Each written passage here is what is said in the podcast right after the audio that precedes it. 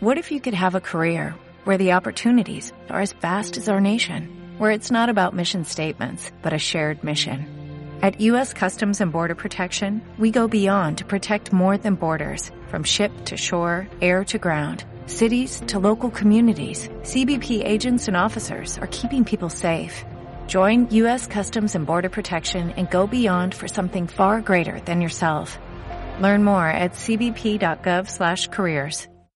Hola, muy buenas. Desde la semana pasada, Turquía ya no se llama así. A ver, me explico.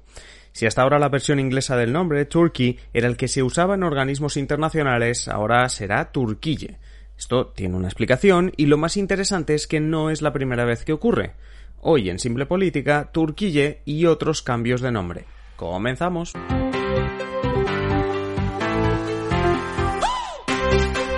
Habla Adrián Caballero y esto es Simple Política, el podcast que trata de simplificar y traducir todos esos conceptos, estrategias y temas que están presentes cada día en los medios y que nos gustaría entender mejor. Empecemos explicando el cambio de nombre de Turquía, luego os cuento cómo un país puede cambiar su nombre a efectos oficiales e internacionales y acabaremos repasando también otros cambios en países que conocemos. Quizá estabais al caso de una particularidad que tenía el nombre de Turquía cuando lo traducías al inglés y es que se en Turkey, que casualmente es también la palabra en el inglés para decir pavo. Por internet corre la típica foto de alguna etiqueta de una prenda de ropa que dice Made in Turkey y que traducido al castellano era hecho en pavo, en vez de hecho en Turquía, hecho en pavo. Pues bien, en Turquía consideraban que esto pues no les daba buena imagen, así que decidieron tomar cartas en el asunto y desde este verano el nombre oficial de Turquía en las Naciones Unidas y por extensión en toda la comunidad internacional ha cambiado. Turquía ha adoptado su nomenclatura local, Turquille, y a partir de ahora en cualquier organismo internacional o reunión oficial el país será Turquille y no Turquía. ¿Cómo se hace eso del cambio de nombre a nivel oficial? ¿No? Es como, ¿cómo puedes decidir, oye, yo ahora me quiero llamar de otra manera? Eh, en realidad es bastante sencillo. Lo que se debe hacer es enviar una carta a Naciones Unidas. Normalmente lo hace el ministro de Exteriores de ese país, pero también tienes un embajador del país en las Naciones Unidas que, bueno, pues podría hacer las veces del intermediario y pedir ese cambio. Una vez Naciones Unidas se asegura que la carta que has enviado es fiable o que tu intención es real, ¿no? La de cambiar el nombre, pues simplemente se hace el procedimiento oficial de cambiar el nombre. Y una vez has cambiado el nombre en Naciones Unidas, digamos que lo has cambiado a todos los efectos para la comunidad internacional. Es decir, si ahora hay una reunión bilateral entre los gobiernos de España y de Turquía, en inglés esa reunión será entre Spain y Turquía, ya no será entre Spain y Turkey. Hasta aquí la parte formal.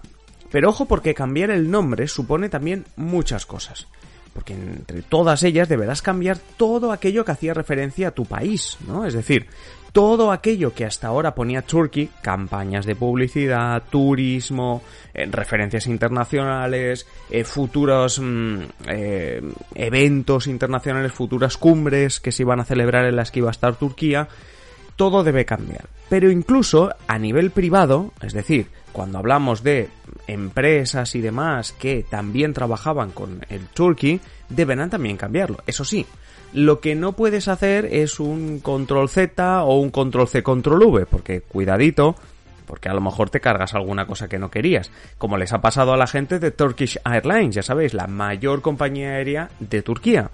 Resulta que los de Turkish Airlines han cambiado todo lo que ponía Turkey por Turquille. Hasta aquí dices, bueno, pero resulta que si te embarcabas en uno de sus aviones y te disponías a ver la pequeña televisión esa que te ponen en los vuelos largos, bueno, pues había una serie de dibujos animados que si mirabas la sinopsis, ¿no? Que mirabas el resumen de lo que iba, resulta que esa serie de dibujos animados en un episodio había una familia que quería salvar un pavo. Bueno, pues ahora resulta que ya no quieren salvar un pavo, sino que quieren salvar a un turquille, porque han hecho un cambiar todo lo turqui por turquille y esa familia ya no salvará un pavo, sino que salvará un país entero. Eh, para el gobierno de Recep Tayyip Erdogan, eso sí, fuera bromas, este cambio supondrá aumentar el valor de marca, ¿no? Como esa marca España, pues en este caso la marca de Turquía, entre otras cosas. Ahora sí, todo llevará un Made in Turquille, no in Turkey, y eso pues creen que puede ayudarles también a revitalizar la marca. Este de Turquía, por supuesto, no es el único cambio de nombre de un país, de uno de los más recientes que ha habido, ya os hablamos incluso en uno de nuestros episodios, en el número 26, a inicios de 2020, os contamos que Holanda ya no existe como tal, o como país por lo menos. En realidad sí existe, pero el país pasó a llamarse Países Bajos. Lo hizo para multiplicar la marca del país, porque el país tiene dos provincias, Holanda del Norte y Holanda del Sur. Pero lo que querían expresar con el cambio es que los Países Bajos, o Netherlands en inglés, es mucho más que eso, es mucho más que la suma de esas dos provincias. Además, cuenta que también querían deshacerse un poco de la imagen de esa Holanda de los molinos, los tulipanes, y creen que el concepto Países Bajos se va a relacionar más con la innovación, la tecnología, el hecho de ser uno de los países más punteros de Europa y del mundo, etc. Otro cambio de nombre, este fue en 2018 en un país africano llamado Suazilandia. Es un pequeño país entre Mozambique y Sudáfrica, y hace cuatro años pasó a llamarse Eswatini. Cuando estuve investigando para este episodio me sorprendió porque realmente reconozco que es la primera vez que vi esta denominación de Eswatini. Suazilandia sí me sonaba más, pero Eswatini no tanto. Pero desde lo que ahora conocemos como Eswatini argumentaban que este cambio se producía por dos motivos. El primero, y más importante, querían romper con toda herencia colonial. En 2018, cuando se hizo el cambio de nombre, precisamente se celebraban 50 años de la independencia de Suazilandia respecto al Imperio Británico, y este nombre había sido impuesto, así que el cambio a Eswatini lo vieron como una forma de romper aún más con ese pasado.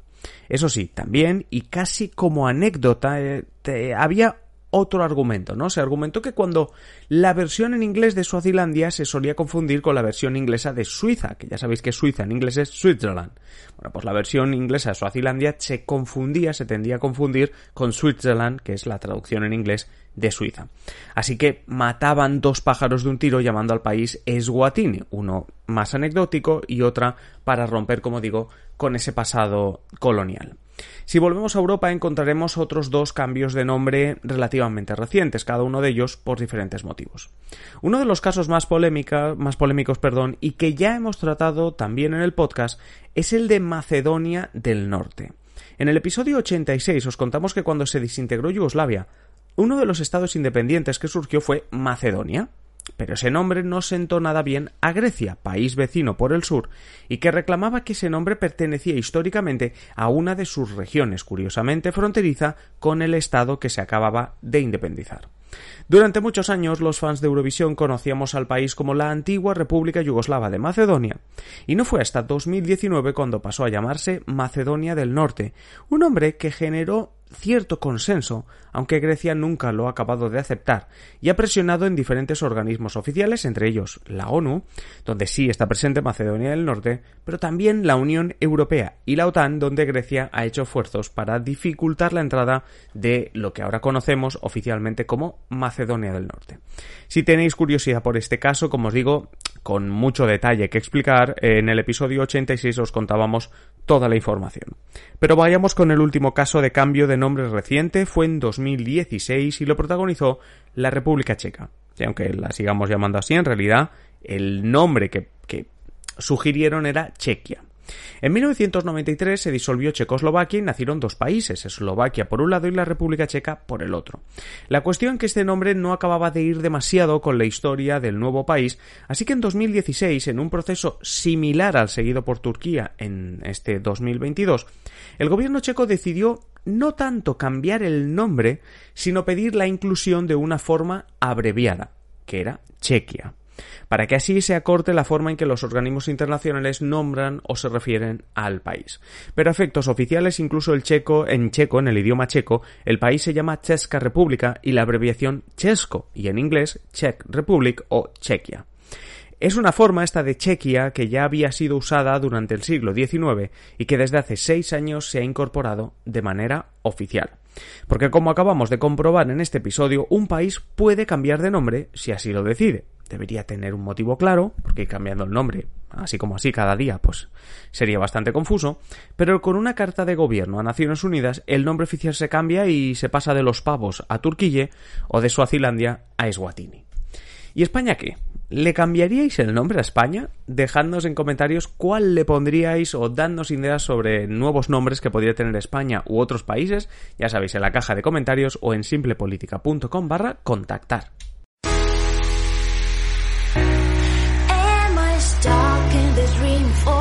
Hasta aquí el episodio de hoy. Ya sabéis, como os decía, que nos podéis dejar comentarios con todo lo que queráis, pero bueno, hoy queremos saber si le cambiaríais el nombre a España y sobre todo qué nombre le acabaríais poniendo. Nada más por mi parte, nos escuchamos mañana en un nuevo episodio. Ya sabéis, muchísimas gracias por estar ahí al otro lado, por apoyarnos, por eh, compartir todos estos episodios, por vuestros me gustas, por vuestras valoraciones de 5 estrellas en Spotify en Apple Podcast. Y sobre todo, muchísimas gracias y un saludo afectuoso, como siempre, a nuestros a nuestros mecenas que reciben contenido en exclusiva y adelanto de episodios a cambio de apoyarnos cada mes para que este proyecto sea una realidad. Ya sabes que si quieres apoyarnos, patreon.com barra simple política, encontrarás también el enlace en la descripción del episodio. Como os digo, nos escuchamos en el siguiente episodio. Un saludo y que acabéis de pasar un buen día. Hasta luego.